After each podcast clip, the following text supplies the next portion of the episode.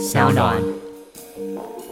对黄珊珊来讲，比较有效率的操作政策就是指着蒋万安说这个不成才的废物。那对陈时中说你很坏，你坏透了。一个是批评陈时中道德上有问题，另外一边是批评蒋万安能力上有问题，然后来凸显自己有能力也有道德。这是黄珊珊把自己选票最大化的策略，他就不是去讲政策指标。大家好，欢迎收听今天的《人渣我们特辑》开讲，我是周伟航。那今天第一百五十三集主题呢？嗯，台北市的弃保大战，哎，提前开打了。那到底是弃黄保差，还是弃差保黄呢？好的，我们现在来先看一下最新的战况哈。依照哈各党派。公开与不公开的民调，目前蒋万安稳定领先陈时中一到两趴，然后这一组人呢又领先黄珊珊四到五趴，呃，就黄珊大概就是呃落后陈时中四趴，落落后蒋万安五趴这样子哈，那都是二十几啦，哦，都是二十几趴，那有时候会蒋万安会跑到三十趴以上啊，但是。很稳定的都领先一到两趴，那当然你会说哦，那不是统计学经常讲那正负三趴哈，我必须要跟各位讲哈，就是这个一到两趴已经太多次民调了哈，所以这么多的民调做出来都是一到两趴，显然呢已经出现明显的固着的现象了啊，当然不排除还是有某种程度的这种落差，也许开出来哎陈忠就是开的比较高啊啊，但是呃各家民调。啊，做出来啊！如果你自己直接平均呐，哈，就是把甚至把造假的也拉入一起平均，因为两边都可能造假嘛，哈。但总而言之，蒋万就是领先，不多，但是领先。好，在这么近的状况下，大家为了要这个让局面哈比较有趣一点哈，就是不是久了之后大家都不关心嘛，怎么选都是固定的嘛，哈，就开始去打气保战。所以啊，现在讲弃保，当然不见得会是最后弃保的结果。但现在讲弃保，可以提前去改变这个目前已经僵化的盘势嘛？因为现在的盘势就是已经僵掉了嘛，所以你就要丢一些变数下去。可是大家在讲政策，百姓不 care 啊，我讲大鸡蛋不 care 啊，都更不 care 啊，百姓就不 care 嘛。我看除了。脱裤子在街上裸奔哈，大概也没什么人会 care 了哈，所以哈就打这个比较传统的弃保战。那加上阿扁啊，上一周他有接受访问，接受伟汉的访问，也丢了弃保的议题。他认为黄珊珊一定会被弃怎么样？大家就开始很热情的讨论这个到底怎么弃保。好，我们现在就来看哈，目前发展到现在各方打出来的明确的操作弃保的方法。首先是蒋万安。蒋万安的做法啊，就是明着打，他明着打要弃黄保蒋。那他的打法是黄珊珊不是蓝的，他是绿的。黄珊珊是假蓝军，他的目标就是要黄珊珊身上的蓝营选票回去保蒋万安。不要浪费给不会上了黄珊珊啊！大家赶快回来，而且黄珊珊根本就是绿的，它不是蓝的。你投给黄珊珊中计了啊！好，那蒋万安并没有直接去进攻黄珊珊的政策啊，有了，但是没有打中哈，他就直接去进攻黄珊珊的意识形态啊，就是说他是绿的。好，这个是明着讲哈，他有明着讲。那相对来说呢，民进党这一边，陈荣这边呢，他是暗着打。他暗着打弃黄保城，那怎么弃黄保城呢？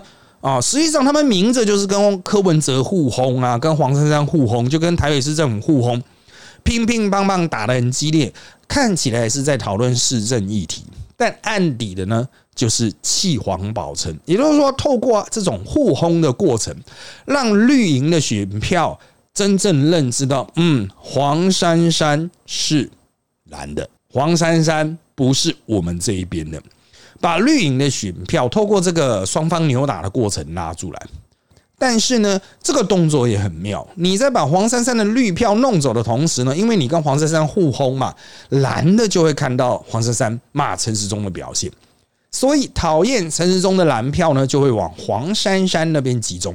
所以啊，这是一个把黄珊珊蓝化的操作方法啊，把黄珊珊蓝化好。那这也会边缘化蒋万安呐啊，那造成蓝营选民的误判，就觉得是不是黄珊珊才比较有机会当选呢？哦，所以对绿营来讲，那他又不希望黄珊珊的民调真的被打爆，他会希望黄珊珊的民调产生位移，因为黄珊珊现在在两边选票的中间嘛，他们希望把黄珊珊的蓝票增加，把绿票减少。啊，这个对绿营就是最有利的态势。那打到目前是这个样子。那黄珊珊呢？黄珊珊因为还没有正式参选，他八月底才会正式参选，所以他还没有针对这个弃保打出什么战术啊。只有柯文哲说啊，弃保难以避免了，那就是先硬着头皮选这样子啊。好，黄珊珊还没有真正的站出来，所以我们不知道他的操作方法。也许他的操作方法会往两边同时挤压，也可能是只挤压陈时中哦，边缘化蒋万安。那么，在民进党的宣传机器非常庞大的状况下，的确有可能成功哦。就是黄珊珊也打气讲保皇啊，那这个对黄珊珊到底有没有利呢？哈，呃，不知道啊。那我们就继续往下看啊。好，那之后哈，这个蒋万安哈，这个应该会继续现有的战术，就是一方面骂陈时中。哦，就是特别是他在这个疫情指挥中心的什么三加十一啦，像现在啊，国民党战斗蓝哈，要注意党中央其实不太买单，但战斗蓝很买单，就是那个疫苗的价格要封存三十年，战斗蓝一直打啊。好，那他就是想要打陈时中去吸引所有讨厌陈时中的票啊，讨厌陈时中的票很多，那都是想办法把它全部吸引进来，然后又把黄珊珊切割掉。黄珊珊她是绿的，她不是蓝的。啊，那蒋万安去确定自己蓝营正中的这个路线啊，那我个人认为哈，这个操作成功率比起其他阵营来说是比较高的啊。蒋万安的操作成功率会是比较高的，因为蓝营的票哈比较多。如果你把所有的中间选票都归类为浅蓝或浅绿，那么蓝的加总还是比较大啊。是不是五五四我不确定了，但五三四七一定有。啊，所以只要蒋万安这个战术成功，他基本上就是稳稳的上啊，稳稳的上。那陈世忠呢？陈世忠的基本盘比较小，那他的做法就是哦，不要理蒋万安，顶多就是嘲笑这个蒋万安状况外啊，你不知道啦，你不懂啦啊，当立法委员不懂中央政策啦啊，对于地方市政你也不懂，反正你就不懂了，他就是一直嘲笑他。那你们说这种嘲笑有用吗？陈世忠好像自己也不懂，嗯，重点是绿的哈，靠绿的这边相信就好了嘛啊，那。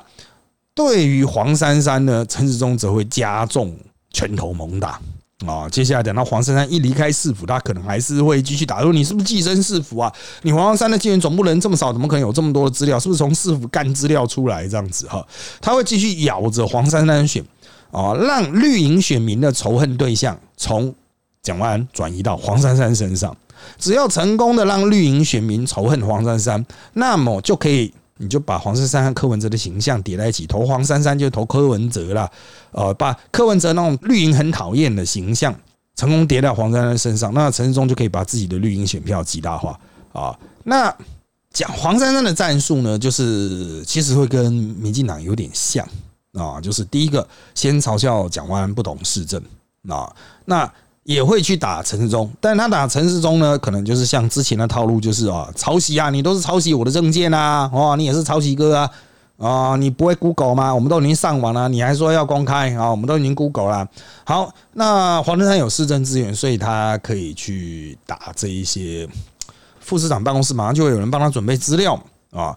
但是呢，他月底参选后啊，八月底了，当然有的人说是八月二十八，有人说八月二十三哈，但是反正就月底了。啊，应该不会八月二十三，因为我们这个波人难道第二天参选吗？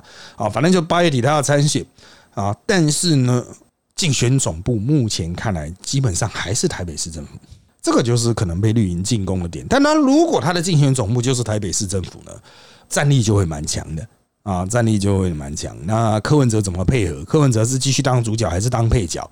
呃，我觉得柯文哲如果想赢的话，他必须做出。某些决定了哈，好，那如果你问我从现在选签约九几天，将近一百天哈，最后会弃谁保谁？我认为依照目前的选举格局来看，黄珊珊被双重弃的几率是大一点。支持黄珊珊目前的绿营的会回去陈忠，蓝营的会回去蒋万安。虽然绿营的一直强调说黄珊珊已经没有绿营票。啊！但是呢，在之前一连串论文门呐，啊，还有什么啊一些鸟事啊哈，柬埔寨人球案等等的，可能都有一些关系，但主要是论文门呐哈。那个柬埔寨不是人球案，不好意思啊，犯人口贩运案啊，就是论文门的确造成陈世忠有一定的支持度流失给黄珊珊。那我们现在判断啊，就黄珊珊的支持度，假设他有呃两成的话啊，大概有十趴是真正的中年选票，五趴是浅绿，五趴是浅蓝，就看大家能够把这五趴搬回去，搬到什么程度。黄珊珊要被完全弃哈，不可能。我认为黄珊珊不可能被完全弃，就是一定会有人同时杜烂蒋万和陈时中的嘛，就会投给黄珊珊，所以他还是至少会有十几趴的支持度，就是民众党的基本盘啊。但是他往上呢，就会有相当大的压力了。那我们就看一下哈后续的这个交战状况。好的，接下来是哈问题的部分。啊，我们每周啊都会在我的粉砖特辑见小周的人渣文本哈，去请各位这个网民啊提出你的相关问题了哈。好，那这个礼拜的问题有以下这些。第一个问题是啊，台北有很多讨厌蓝绿的中间选民，这点怎么没人讨论？台北的确有讨厌蓝绿中间选民，那就是黄山现在的支持者啊，哦，就是黄山那现在的支持者。当然了。啊，这些人虽然就说我两蓝绿都讨厌，但是如果有推出一个你可能比较喜欢的蓝，或你比较喜欢的绿呢，你还不是会投过去嘛？只有两个候选人的话，你还是会去投票啊。哦，所以我个人认为，就是真正完全非常厌恶蓝绿的人不多。哦，大概就十趴左右，哦，十多趴了，哈，应该十多趴，不见得就是全部都是民众党，还包括时代力量啊，或是一些其他的那种小型政党的哈，啊，包括像社民党啦、绿党啦、树党啊这些比较中间调性的政党了，哈，有人认为这些啊其实就绿的哈，但人家不这样认为嘛，哈，那他们的数量哈，这不见得能够影响选举胜负啊，但是选个议员是够了了啊。好的，在下面一题，最近外交部处理柬埔寨的事情是否会对执政党造成影响？感觉从他们新闻啊看出他们态度很消极啊，应该反过来讲啊，柬埔寨比较 care 的族群主要是在中南部。对于柬埔寨事件，因为他可能就身边有不少人啊，就是会认识去柬埔寨被拐去这样子。可是，在北部虽然案例也蛮多的，但至少在台北哈，我只能说台北人比较绝情啊，台北人就是就认为那就是笨蛋了。啊会去柬埔寨就是笨蛋，所以对于这个援救的，包括同情的程度、关注的程度都比较低啊。那我们是讲台北的选举嘛，影响就没那么大。那至于柬埔寨是不是外交部能够做什么样的事情，态度消极哦？其实就我们所看到的资料，是一点都不消极啊。他们还算是史上最积极在处理这个事情。可是因为弄回来了，你不太确定他到底是受害者还是共犯。哦，这个需要警方后续的侦办，所以总不能弄一批回来人回来就是敲锣打鼓，结果啊靠，弄回来十个全都是共犯啊！好，下面一题，会投黄珊珊的选民如果没有黄珊珊这个选项，那么他们投奖投成和不投的比例大概是如何呢？那就诚如我刚才讲啊，黄珊珊如果有二十趴的话，五趴是蒋万的，五趴是陈世忠的，那不投的大概也不能说不投了，最后面那个十趴应该还是会去拆开来，就是那一些。算是非常非常中间的选票啊，算是非常非常中间了哈。但他如果真的要两个硬去盖一个的话，我认为应该还会再盖个几趴出来。而蒋万安有利，因为台北讨厌陈时中的人比较多啊，台北讨厌陈时中的比较，那真的要去拼最后的那一个关键的那一点点的时候，可能就这边决胜了啊。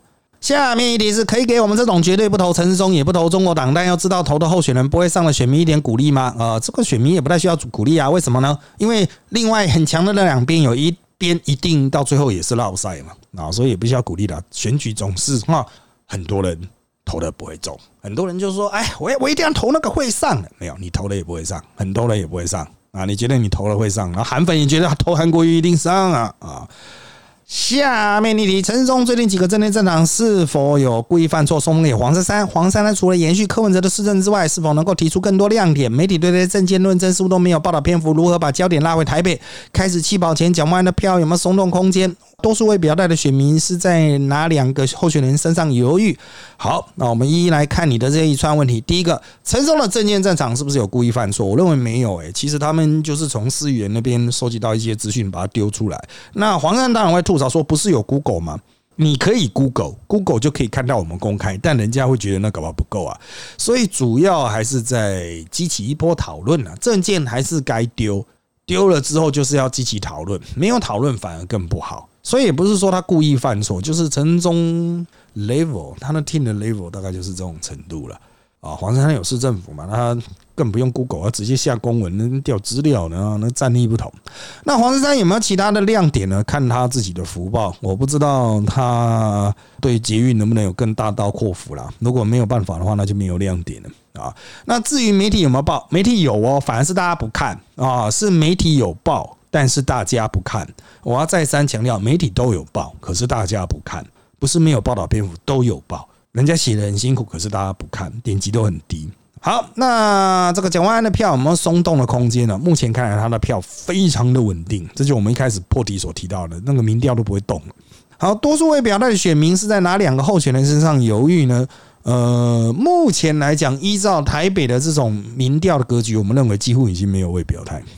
啊，几乎已经没有未表态啊！这三方加起来已经高达八十几趴，不合理，因为实际投出来只有七几趴啊，所以就是没有什么票啊，就是你搬我的票，我搬你的票而已。好。下面题之前听你打转守为攻，但找不到明确目标打回去。最近下节目在下中介法，超保健的论文灭不掉啊！防守都左支右绌了，执政党还有招数可以打回去吗？感觉换届还是免不了重演二零一八的命运。整个党中央是不是毛在烧呢？民进党陷入劣势作战，这也是没有办法的事情。谁叫他们要提名一些废物啊？那自己的施政又不好好做啊！但是回归根本啊，国民党的。战力贫弱也是一个事实啊！国民党现在就靠地方诸侯在那边各自奋战哈，这会不会被民进党各个击破呢？鬼才知道啊！这些人是不是有一些案子呢？啊，大到弊案，小到自己的鸡鸡有没有乖巧，谁知道呢？没有报出来之前，谁都不知道啊！啊，所以就等着看吧！哈，选举要等到报名确定之后，没办法换人之后，哈，才真正开始了。九月初。下面一题啊，弃保不是通常在选前十天发布民调洗认知，然后进末期拿民调而与决胜负吗？现在都开始炒作弃保，让人觉得莫名其妙。绿营炒弃保来寻求他们唯一胜机，很合理。连一些深蓝群主也在讲弃保，究竟是为了什么？主要还是因为啊，黄珊珊这个角色哈，他会吸掉两边的票。而上一次选举呢，柯文哲就是以这种方式啊，成功吸到足以胜出的票数啊，所以这一次绿营就是。想办法哈，要从姚文智的十七趴往上去冲嘛，至少冲了三四趴嘛，至少把他们绿营基本盘啊拿回来。那蓝军呢？蓝军也说，为了要胜利，我也是要把票从柯文哲那边拿，应该讲说，民众党那边拿回来，哦，黄珊珊那边拿回来。所以深蓝呢，当然也会去讲气保啊，拼命的指责黄珊珊不是真正的蓝。哦，那能不能打破柯文哲的战术操作，就看柯文哲他们到底能不能打啊？现在感觉议题效期越来越短，越来越分散啊。各党间有没有一个主题大战略方向呢？啊，选举本来就没有设定特定的议题啊，经常发生的新闻事件给百姓的新的那种 impact 冲击才强嘛。所以大家一般来说哈。哦，一般来说就是有什么就打什么，一有个话题，大家就全部摇上去哈。这个什么鲨鱼啊，什么狼群战术了哈。那你会期待说，我希望看到一些市政啊，可是哈，你期待看到，可是你会因为这样投票吗？不会啊，这个就是现实嘛。你还是依照政党意识形态在投嘛。啊，所以这也是怪不了他们呐。啊，为就是为作秀而作秀哈。那真的要讲市政的那个。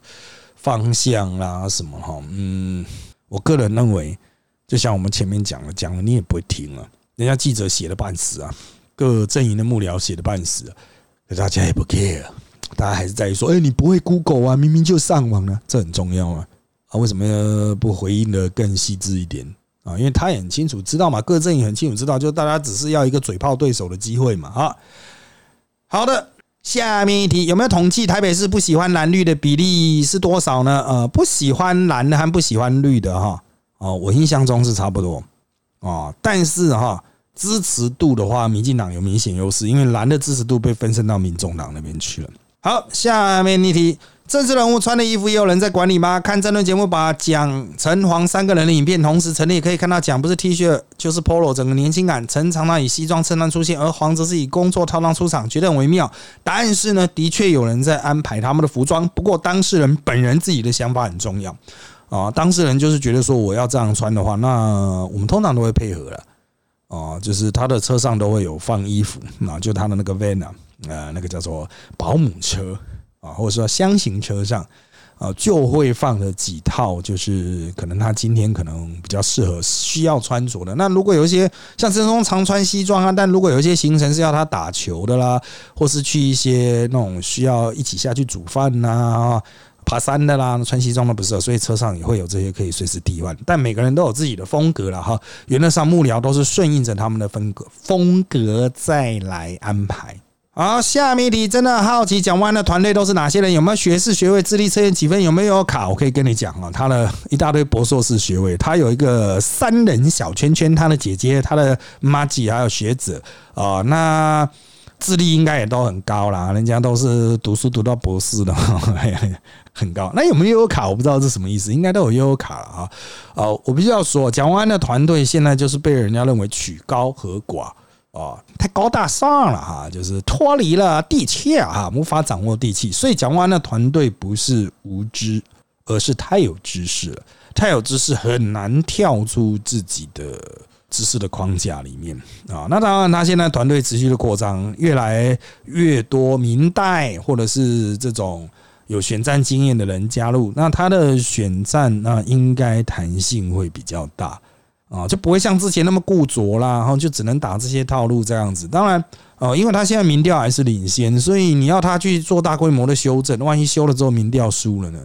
哦，那原来那个小团队的人就会叽叽叫了哈。所以我个人认为哈，蒋万安的目前的选举线性应该不会有太大的改变，轴线了哈，他的选举轴线不会有太大的改变，因为就是一直领先，虽然领先不多啊，这个时候改了就要负责啊啊。好，下面一题，目前看来，蔡政府无法等到投票啊才真正完全开放国门和零隔离。万一九月就全开放，疫情又再次大爆发的话，陈松还有机会吗？啊，因为选举已经卡住了哈，重点还是在于弃保。哦，我认为绿营的选票不会因为疫情再次爆发而对陈松有什么样的批判，应该不会跑了。啊，那开放国门这件事情呢，我可以在那边跟各位报告，八月底前应该就会有团进团出的一些啊指引会出来啊，也许我们录音的同时哈就已经出来了，那我还没看新闻，我不知道啊。那这指引出来之后就有团客了嘛哈，包括我们出团的，还有国外的人来台湾，那这些团客来了之后呢，他可以去填补那个防御旅馆的缺额。讲白一点，我们现在之所以不能开放国门，不是考虑大家会不会渴，不是考虑老头子会不会死掉，而是防疫旅馆那个会不会倒掉啊？因为你一下子把三大四改成零加七的话，防疫旅馆就全倒了。请问谁要去住防疫旅馆了？啊，只剩那些啊那种住不了医院的老头子啊，啊确诊老头子啊，啊，可是现在医院的空床还算是够啊，啊，所以。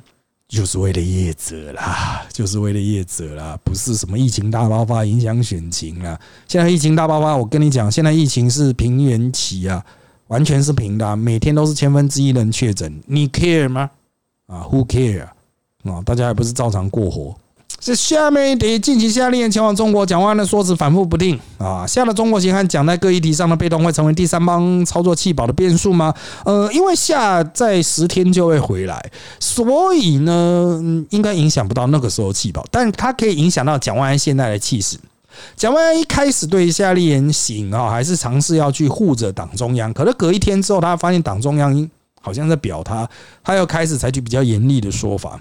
讲白一点，就是这些骂党中央的诸侯都没有跟党中央事前取得夏利言在中国行的具体资讯。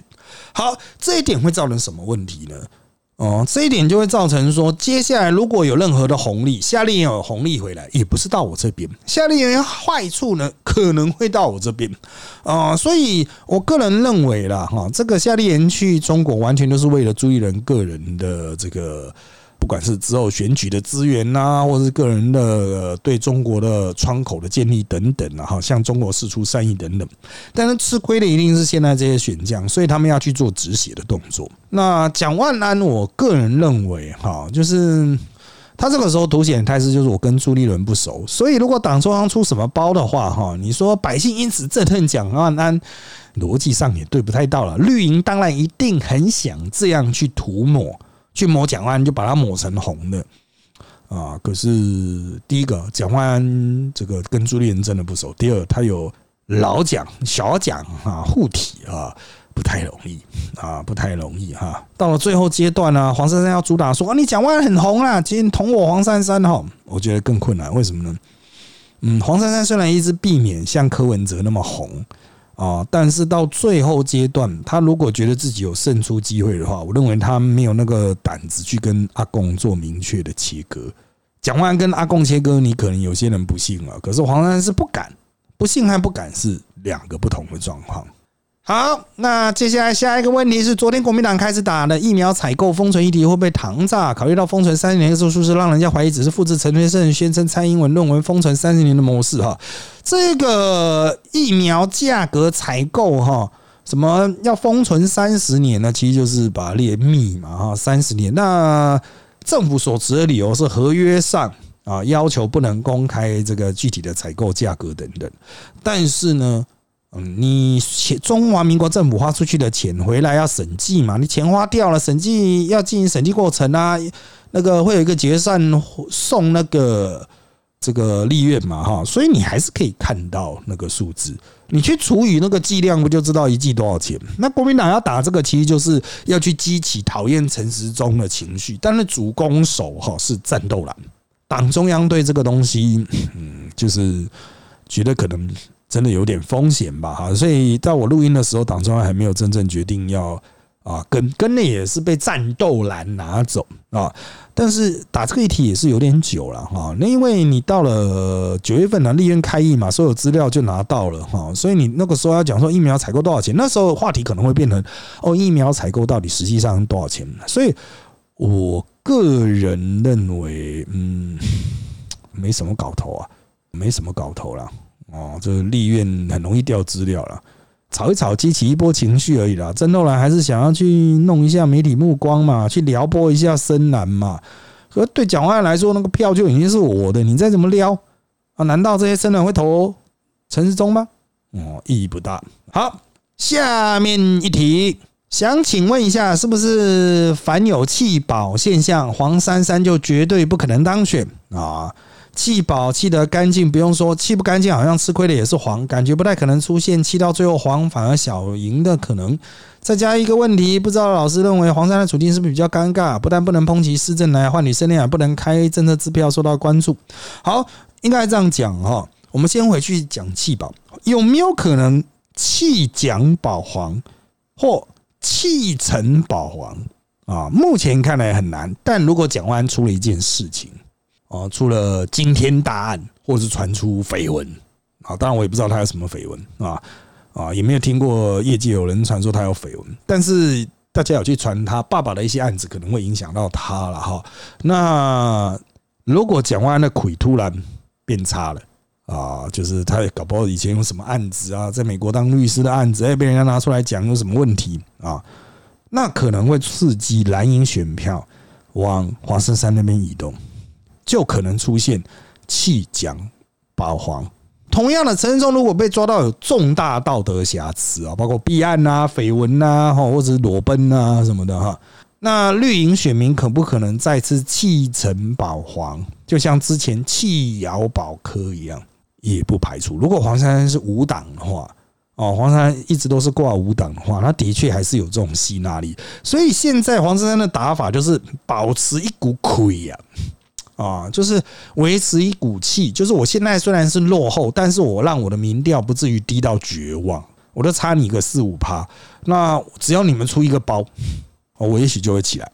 像黄珊珊一开始的民调是十五到十八趴，那为什么会上到二十多趴呢？那是因为上半年的时候绿营有出了一些状况嘛，哈，陆陆续续被批评啊，然后黄珊珊上来，上来之后下去了一阵子，下到二十趴左右，然后呢，又因为论文案又再上来到二十四、二十三或二十二都有啊，就是上上下下、上上下下。所以黄珊珊对黄珊珊来讲，黄珊珊还是黄珊珊，黄珊珊没有什么变啊，它就是黄珊珊。重点是绿的盘在变，你绿的会出包，同样蓝的盘会不会变呢？会啊，蓝可能出包，蒋万安可能出包了。当然，蒋万安本人。嗯，他也选了那么多次，有包早就被拿出来打了哈，而且他之前队友新潮流很会打负面选战的哦。可是我个人认为，就是凡事无绝对嘛，哦，凡事无绝对，所以就等着看。那黄珊珊不见得是绝对被弃的那一个，只要绿的或蓝的哈出事了，造成黄珊珊的民调上升到第二，那就可能产生意外的效果啊。那这次会不会气的很干净呢？依照那陈时中还有国民党讨人厌的程度，我认为黄珊珊是没办法被气得很干净啊。那如果是弃黄的话，他黄珊珊最后应该有个十趴左右的选票，就算被弃也会有十趴。那我真是认为应该是很难弃得很干净。黄珊珊最后可能是十八趴到二十趴之间啊，当然还是比他现在民调低上一大截啊，就是因为民调他到了最后的选票他会放大嘛哈。黄珊珊这什么气应该还有十几二十趴了，啊，还是会有个十几二十趴。那气不干净的状况下，那就是看谁能够拿到比较多的他的票喽。啊，不见得是蒋万安，也可能是陈仁忠拿的比较多啊。好，那你说其他气保的状况下，黄珊珊会不会有可能小赢啊？就像柯文哲那样小赢，就反正就有柯文哲这个例子嘛。啊，小赢几千票也是赢啊，所以不无可能，几率很小而已啊。好，那黄山在选举战术上的处境是不是比较尴尬呢？他不能抨击市政，因为他就是市府的人，也不能提一些大规模的政见哈，大刀阔斧的改革啦哈，就是会被打说怎么不早做。你讲的这一点。是固然没错的，但是黄珊珊可以去打延续施政啊啊！就柯文哲做了一些事情，哪些是好，他要继续；那哪一些他有一些想法，他要去改变。那个这个就看他在选举中后期所丢出来的东西。但是我还是要强调，政见通常都比较没人看，所以他要打的可能还是意识形态战。在台北有讨厌陈忠的力量，也有讨厌国民党力量。黄珊珊要抓的哪一个打呢？黄珊目前是抓着讨厌陈时中的方向打。我要强调啊，喜欢陈松的有些呢，真的是蛮绿的哈，就是浅绿对陈松的接受度还没有那么高。我个人认为啦，我个人认为就是打陈世忠有时候可以获得一些浅绿票啊，打陈世忠是可以获得一些浅绿票了，因为绿的也不见得是完全没有反省能力，只会舔的嘛，哦不一定啊，所以对黄山来讲比较有效率的操作政策就是指着蒋万安说这个不成才的废物，那对陈世忠说你很坏，你坏透了。一个是批评陈松道德上有问题，另外一边是批评蒋万安能力上有问题，然后来凸显自己有能力也有道德。这是黄珊珊把自己选票最大化的策略，他就不是去讲政策指标，当然他可以去开一些说什么哦，虽然老人年金一千二啦，啊不不是老人年金啦，就是重阳敬老金一千二，但是我还可以发一些其他的钱，像什么钱呢？我不知道了，就是想办法去弄出一些东西。